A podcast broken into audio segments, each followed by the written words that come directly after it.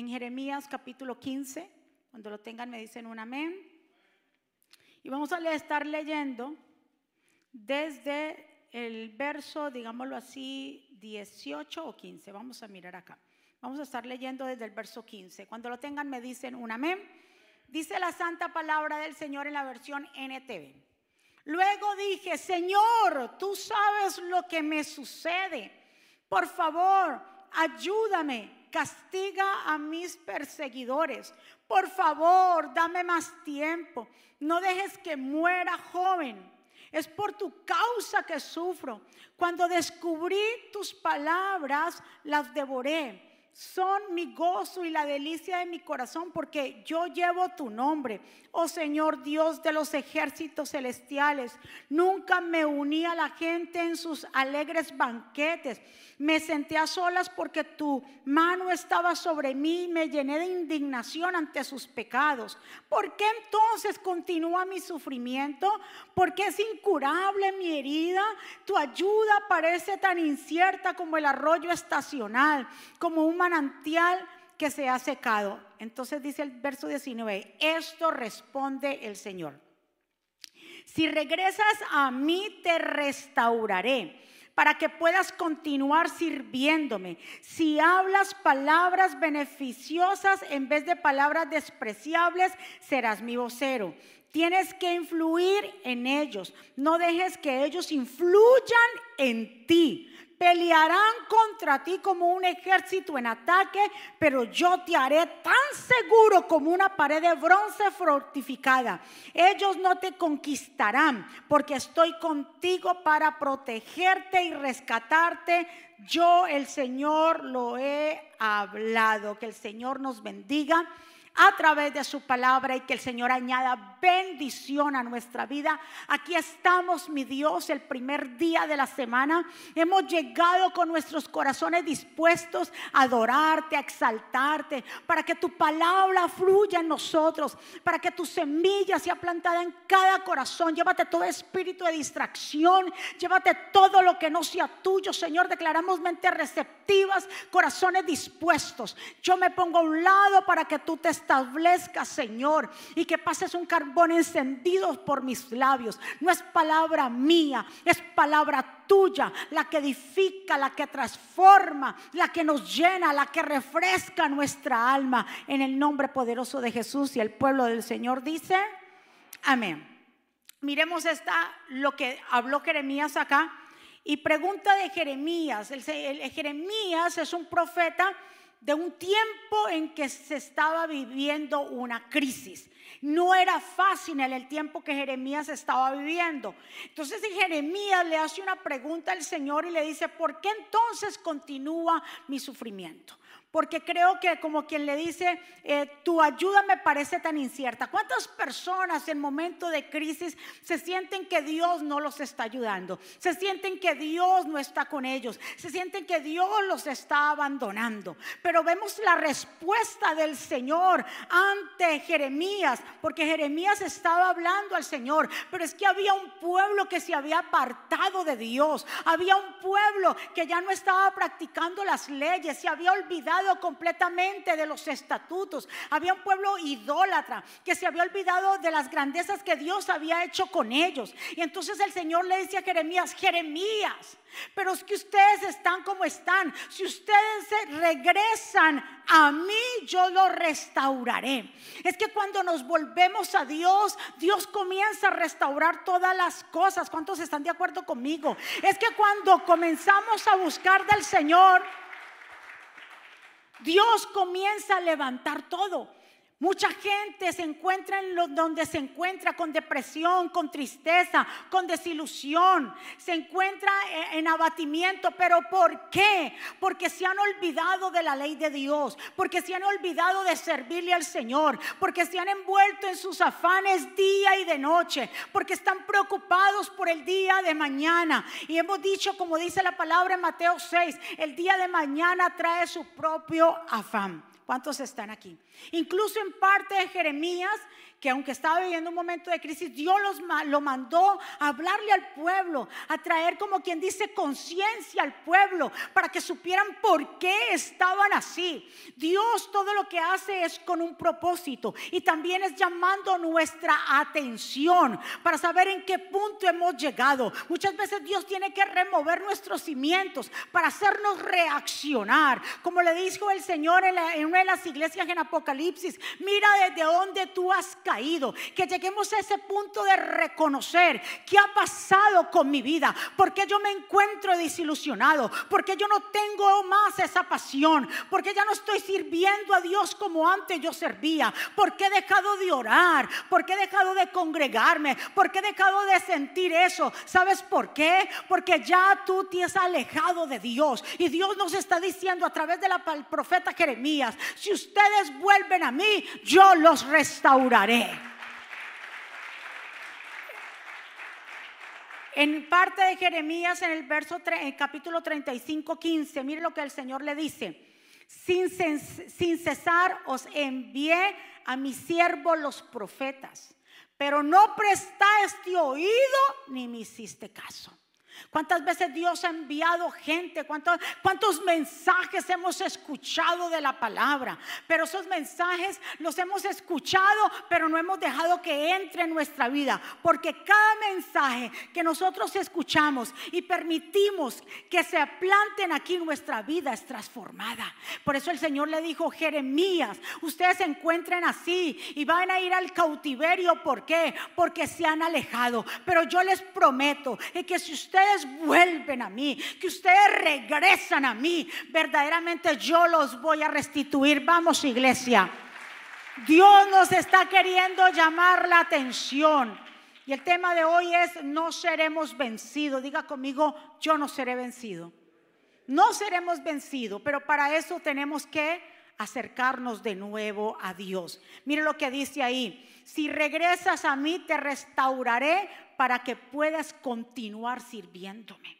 ¿Para que Dios restaura nuestra vida? ¿Para que sigamos en los afanes?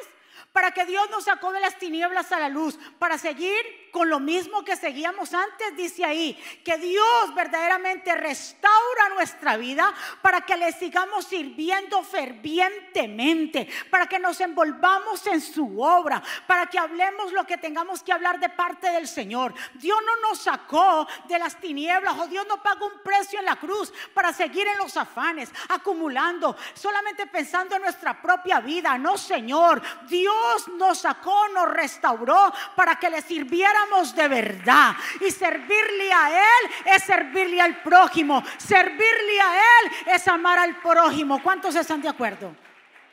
Porque el servicio al Señor de eso se trata, de servirle al otro. Miremos la palabra ¿Qué significa la palabra restauración?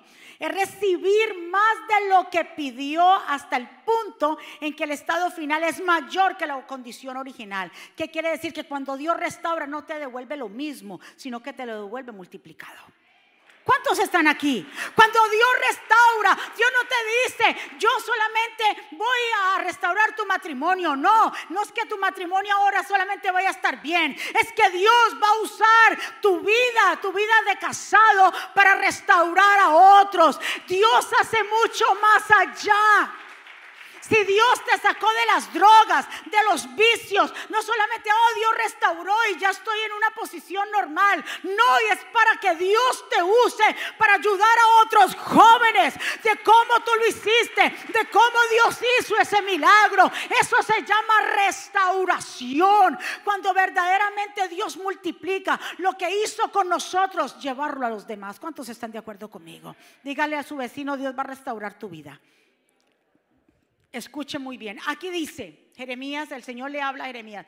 Yo voy a restaurar tu vida. ¿Y para qué Dios la restaura? ¿Qué dice ahí? Diga conmigo, para seguir sirviéndole. Hay que seguir sirviéndole. Es que no, la obra del Señor no puede parar.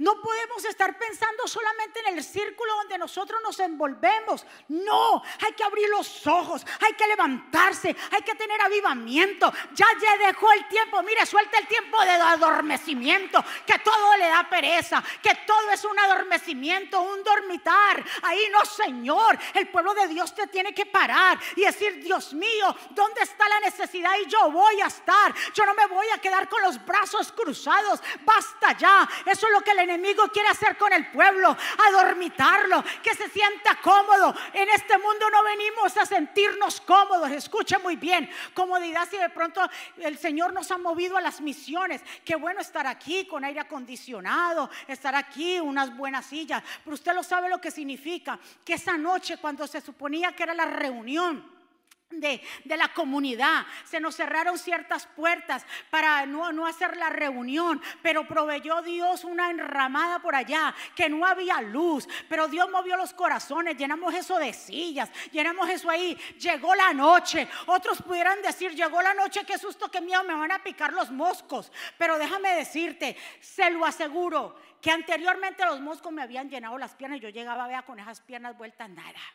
Ese día, eran las 7, las 8 y oscuro. Nosotros ahí en esa conferencia, ni un mosco me tocó. Ni uno. Y yo dije, ay, ahora voy a llegar toda picoteada allá. Ni uno. Eran las nueve de la noche y en esa oscuridad. Y ahí sin micrófono, sin nada, con calor. Pero cuando hay pasión uno se mire comodidad, qué comodidad. Dios mío, usted me está entendiendo lo que yo le estoy diciendo. de dejarlo todo, dejar la comodidad en nuestra casa, de la iglesia. ¿Ve? Hacer camino donde no hay. Usted sabe que es comenzar a meter camino donde no hay. Cuando hay oposición, cuando las mentes de pronto de muchos están cerradas, pero Dios comienza a penetrar. Esta semana fue una semana victoriosa, de mucha lucha. Pero el pastor y yo, Dios nos puso, como dice el Señor ahí, le puso a Jeremías, le puso la frente de bronce. Paré para que siguiéramos adelante. Nosotros no somos de los que nos retrocedemos, sino de los que nos avanzamos. Cuando llegábamos a esos hogares humildes que no habían silla, ellos les daba como vergüenza. Yo les decía, no, es que yo no vengo a que sentarme en sillas de sentirme cómoda. Yo vengo a compartir con ustedes. Venimos aquí a traerle la palabra de Dios. Escúcheme, pueblo, eso lo pone el Señor el querer como el hacer. Hay gente que dice, ay, no, ay, aquí me que me no vea. Cuando son las misiones donde lo pusieron, lo pusieron. ¿Cuántos están de acuerdo conmigo? ¿Qué necesidad, digámoslo así, si fuera uno pensando en uno mismo, salir de la forma del confort? ¿Cuántos están? El diablo quería sabotearlo todo pero Dios ha sido muy bueno que nos devolvió directamente otra vez a estar con ustedes. El otro aplauso fuerte.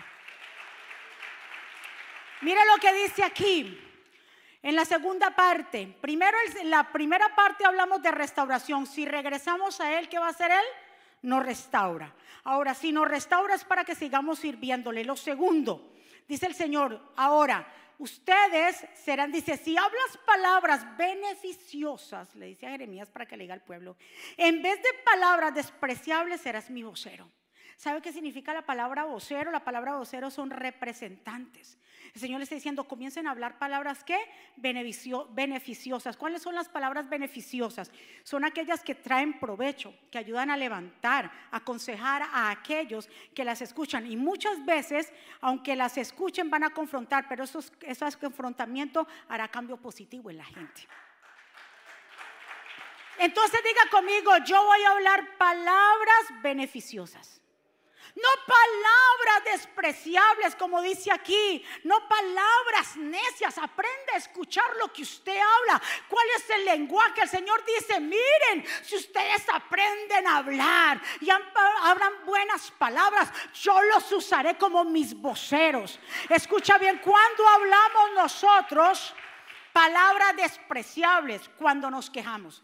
Queja aquí, queja allá. No me alcanza, no puedo, no debo aquí, allá. Usted no va a escuchar del pastor y una queja de nada de lo que nos pueda estar pasando. No queja, porque depende de cómo yo hablo, Dios me va a usar. Dice aquí, claro, cuando nos quejamos estamos usando palabras despreciables, cuando maldecimos, cuando hablamos mal del prójimo, cuando se tiene conversaciones malintencionadas.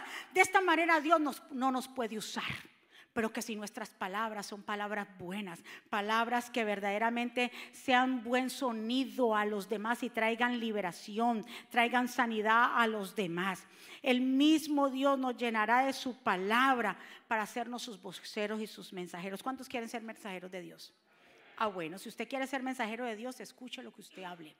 Si usted está hablando solamente queja o maldiciendo o diciendo malas palabras, palabras oeces, palabras necias, porque verdaderamente el poder está en la lengua, el poder, y eso es parte de la conferencia, así que no va a entrar mucho en eso porque la parte de la conferencia de las mujeres es hablar de eso, pero de lo que usted habla, el mundo fue creado por Dios a través de qué? De la palabra. Entonces escuche muy bien lo que usted, escuche lo que usted habla, porque siempre estamos escuchando lo que el otro habla, pero usted está escuchando lo que su lenguaje porque dice la Biblia bien claro que tengamos mucho cuidado. Si queremos que Dios nos use como sus mensajeros, tenemos que hablar palabras que, diga conmigo, que no se le olvide, beneficiosas que sea medicina para el que escucha, que cuando alguien lo escucha usted, diga, Dios mío, esas palabras que usted me está diciendo son medicina para mí. ¿Cuántos están? Por eso dice la palabra del Señor en Isaías 55, 10. Así como la lluvia y la nieve desciende del cielo y no vuelve allá,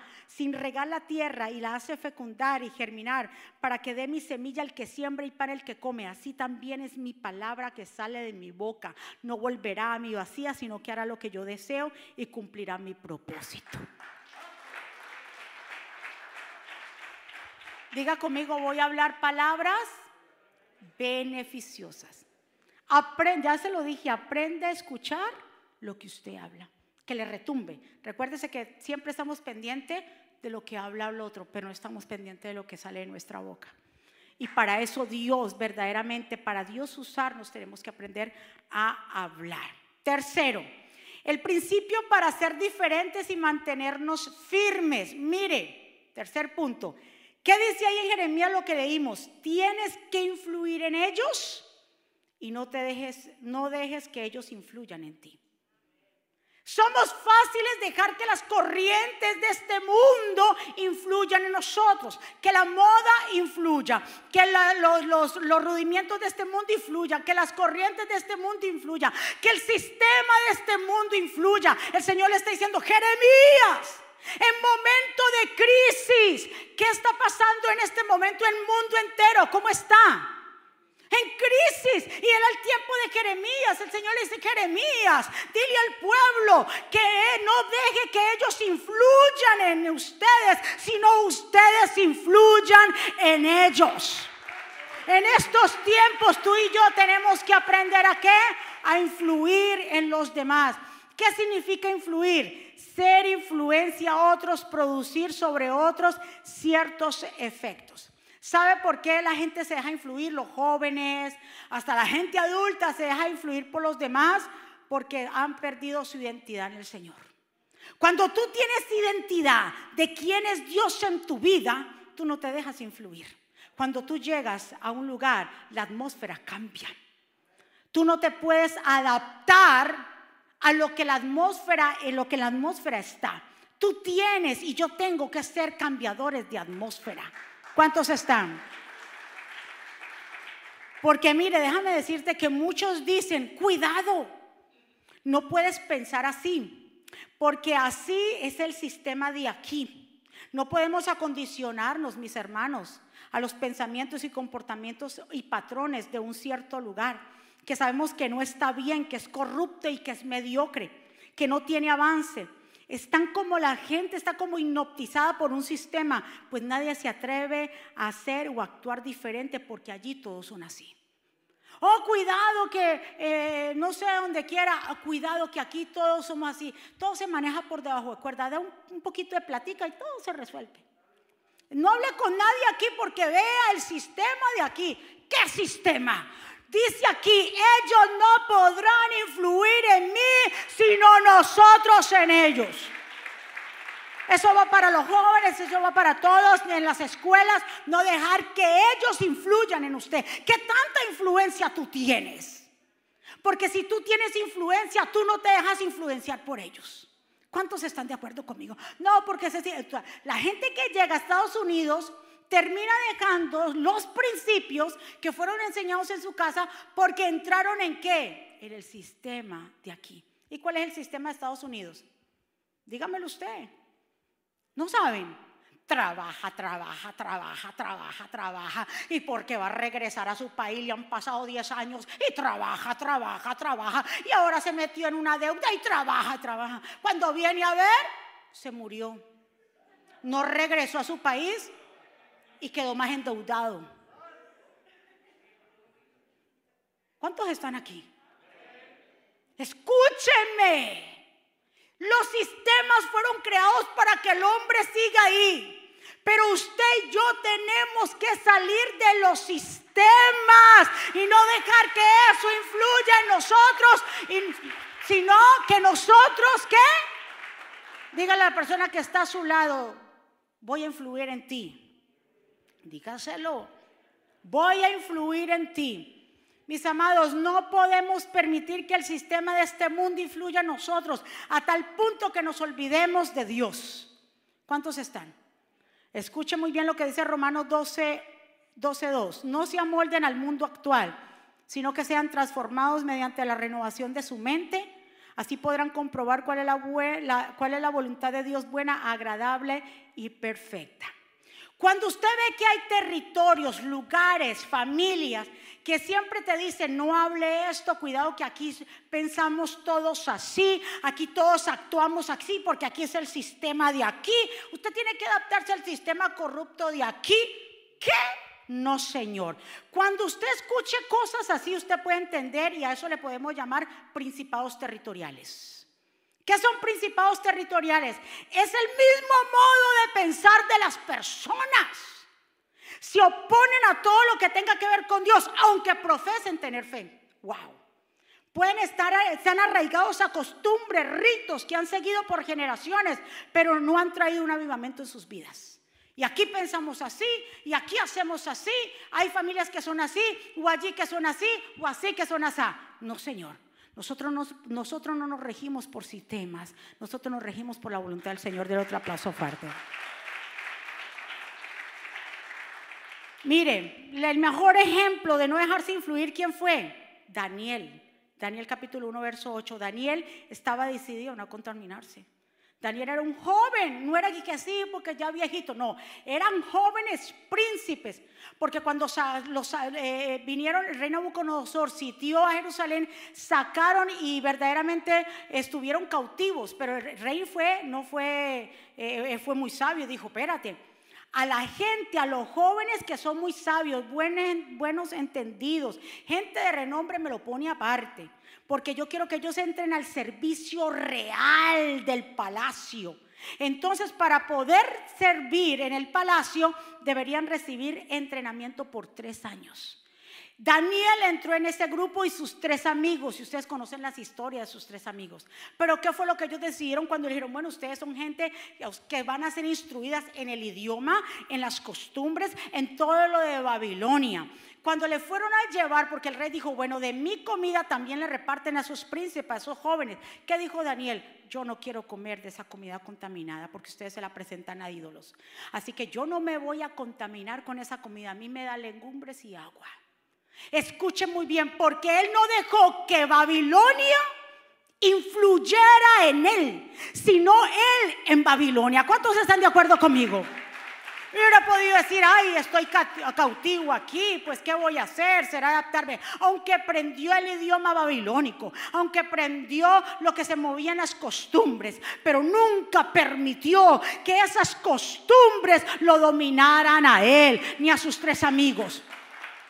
Porque por eso sus tres amigos terminaron ¿qué? En el horno de fuego. ¿Por qué? Porque cuando quisieron que todo el mundo adorara la, estatua que Nabucodonosor había hecho, ellos no se inclinaron. ¿Y a dónde los fueron a meter? Al horno. ¿Y de dónde los sacó Dios? Del horno. Así que no, no dejes que ellos te influyan. Influya en ti, eh, eh, que tú influyas en ellos. Aunque te metan el horno, aunque te persigan, aunque hagan lo que hagan, Dios te respaldará en todo lo que tú haces. Vamos, dale otro aplauso fuerte.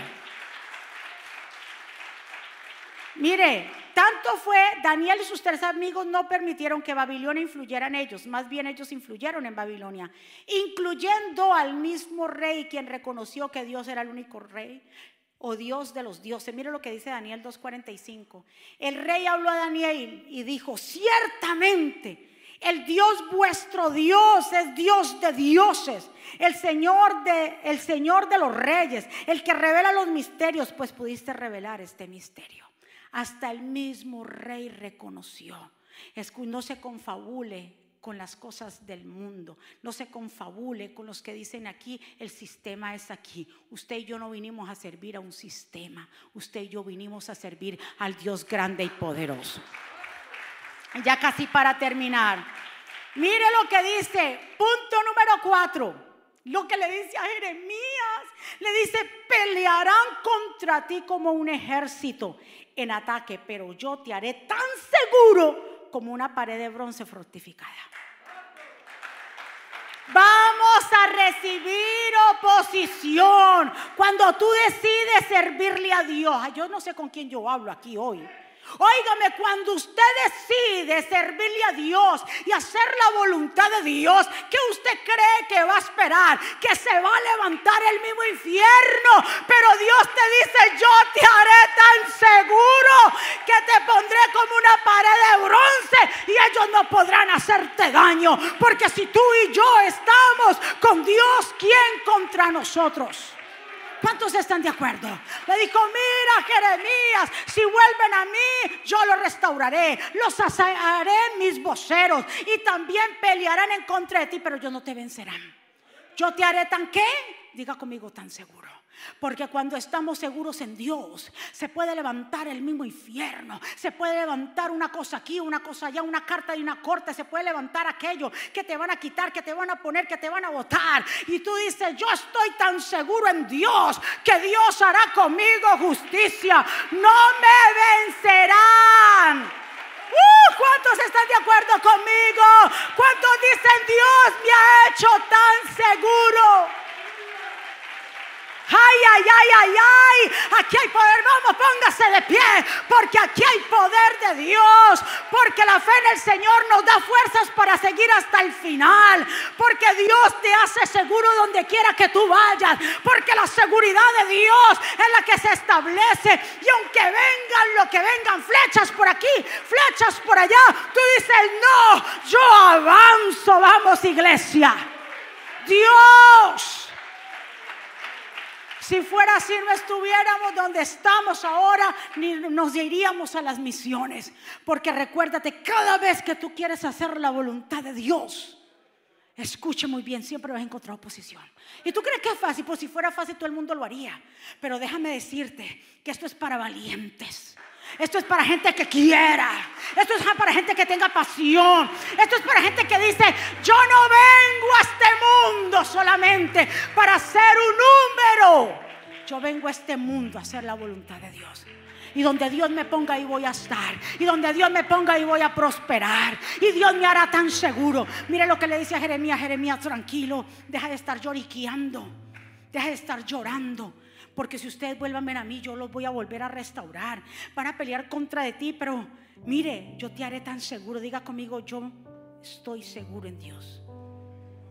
Porque cuando estamos seguros en Dios, no hay temor. El temor se va. Usted tenía que ver a su pastor allá. Cuando en medio se suponía que tenían que organizar ciertas cosas. Y bueno, pero el pastor nos fuimos a caminar por allá en esos caminos y el pastor vecino, recuerde que hay una reunión, eso parecía como el, así como el megáfono de los pueblos que dicen ollas a presión, limones, limones. El pastor no era con megáfono, pero era con su propia voz. Y déjame decirte que el pastor, Dios ha hecho una obra, porque el pastor es con los perritos, él le tiene con medio miedo a los perritos, menos la mía porque es de la casa. Pero allá salían todas a clase, pero Y el pastor como ya yo decía, Dios, tú has hecho una obra maravillosa con el pastor. Dios mío, con esos perros que salían. Y el pastor por casa, por casa, vecino, hay reunión. Por ahí se le metía vecino un cafecito, hay reunión, vecina.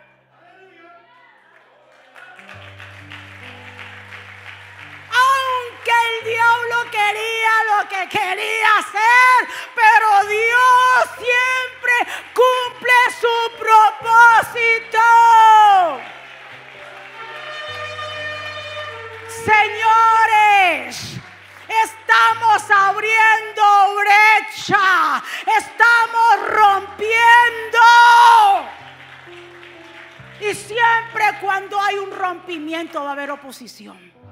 Siempre. Pero usted y yo diga conmigo, yo no soy de los que regreso hacia atrás. Si ya le pusimos la mano al arado, vamos para allá. Vamos para adelante. Usted no está solo, Dios está contigo. Y Dios va a pelear por ti, va a pelear por tu matrimonio, va a pelear por tus hijos, va a pelear por tu empresa, va a pelear por ti. Dios no es hijo de hombre ni hombre para que miente y luego se arrepienta. No, Dios todo lo que te prometió, Él lo va a cumplir. Levántese, ay, ay, ay, ay, ay. Levántese quien se levante.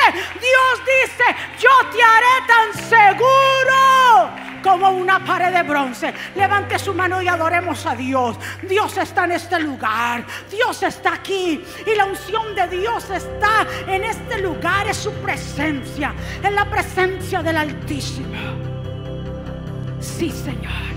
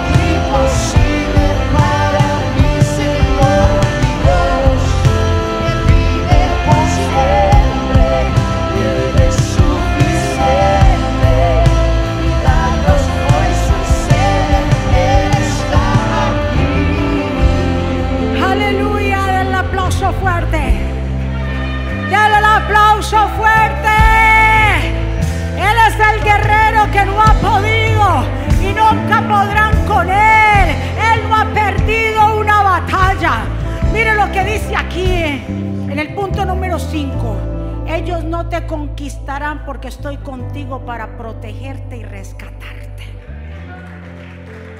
Yo no sé cuántos se apoderan de esa palabra, pero Dios te dice, yo te restauraré, te mantendré a salvo, te protegeré, te rescataré. ¿Qué hizo Dios con David frente a Goliat? ¿Qué fue lo que hizo? Cuénteme. Si Dios no le dio la seguridad a David para derribar a ese Goliat. Oh, si Dios te hoy te da la seguridad. Usted cuando salga por esa puerta hoy va a salir tan seguro en Dios. No seguro en su propia prudencia, sino en Dios. Usted va a salir tan seguro en Dios. Que Dios, usted dice, Dios mío, aunque un gigante, aunque un, un ejército acampe alrededor de mí, no temerá mi corazón aunque contra mí se levante guerra. Yo voy a estar confiado porque Jehová va conmigo como poderoso gigante. Ellos no me conquistarán. Dios me hará tan seguro. Yo no, ellos no influirán en mí si yo, sino yo en ellos. Levante su mano hacia el cielo. Padre, gracias. Gracias por este tiempo. Gracias por tu amor, por tu misericordia y por tu bondad.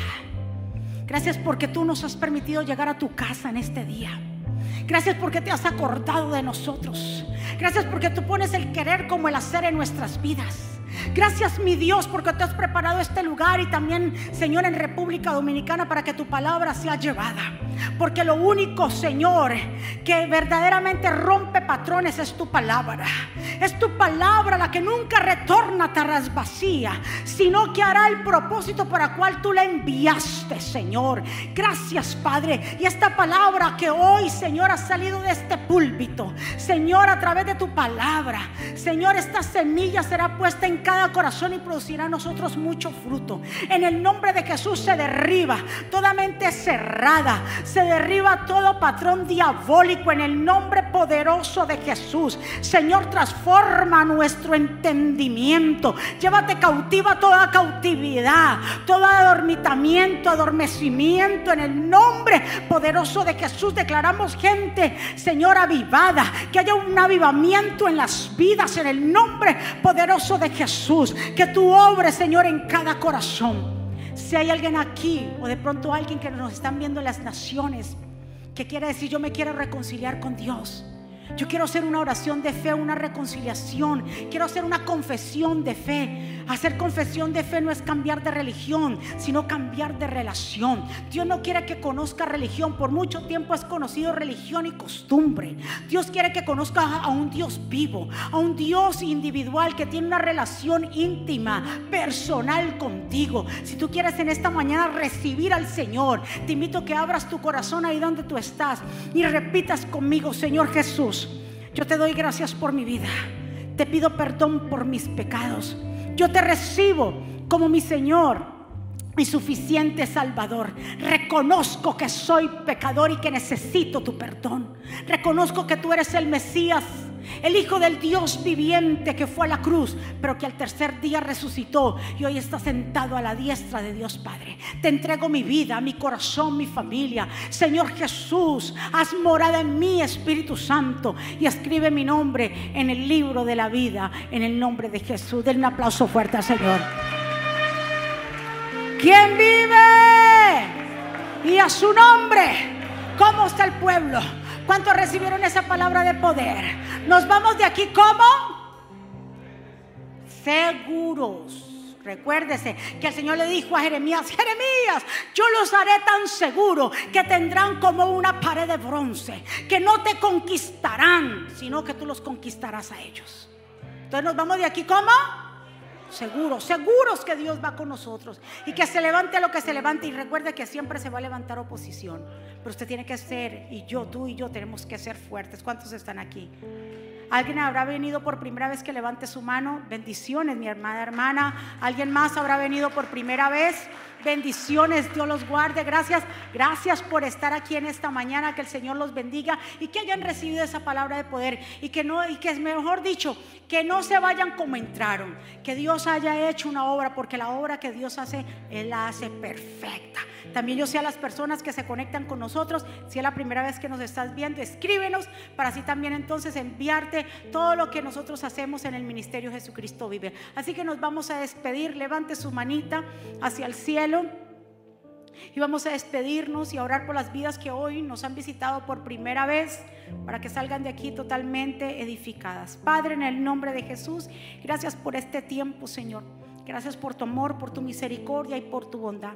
Gracias por las vidas que han llegado, por las personas nuevas que hoy han llegado, por sus vidas, para que tú dirijas sus pasos y para que esta palabra de hoy, Señor, llegue hasta lo más profundo en su corazón y haga fruto en sus vidas. Protege a sus familias, Señor, y que todo lo que ellos emprendan, Señor, sea tú con ellos. Gracias, Padre. Y declaramos una semana bendecida, prosperada, de cielos abiertos, de buenas noticias. Señor, que tu pueblo caminará y no se cansará, que te buscarán la intimidad, Señor, de tu recámara. Que muchos hoy su espíritu fue removido, Señor, y atraído hacia ti para emprender, Señor, para trabajar en tu casa. Hay tanto que hacer en tu casa, Señor. Toca las vidas y los corazones para el servicio a, ti, Señor. Tú nos has rescatado, nos has sacado para que te sirvamos a ti, Señor. Padre, gracias, pueblo del Señor. Que Jehová te bendiga y te guarde. Que Jehová haga resplandecer su rostro sobre ti, tenga de ti misericordia. Que Jehová alce sobre ti su rostro y ponga en ti paz. Y termino con estas palabras. Vivan en gozo. Sigan creciendo hasta alcanzar la madurez. Anímense los unos a los otros. Vivan en paz y armonía. Entonces el Dios de amor y paz estará con ustedes. Que la gracia del Señor Jesucristo, el amor de Dios y la comunión con el Espíritu Santo sea con todos ustedes. Dios me los bendiga, Dios me los guarde. Saludados los unos a los otros. Muchísimas gracias por haber venido. Cristo vive? Ahora lo puedes hacer. Introduciendo la aplicación Mónica Hackes, ahora disponible en la tienda de aplicaciones de Apple y Google. Es muy fácil de usar y contiene un menú útil y de acceso rápido. Ahora podrás acceder al último libro de la pastora Mónica, eventos, palabras de fe e incluso comunicarte con nosotros vía chat. También puedes seguirnos en Facebook, Instagram, Twitter y YouTube para ver servicios de poder en vivo y recibir reflexiones, palabras de aliento y mensajes diarios.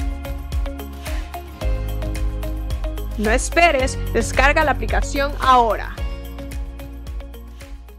Muy fácil de usar y contiene un menú útil y de acceso rápido.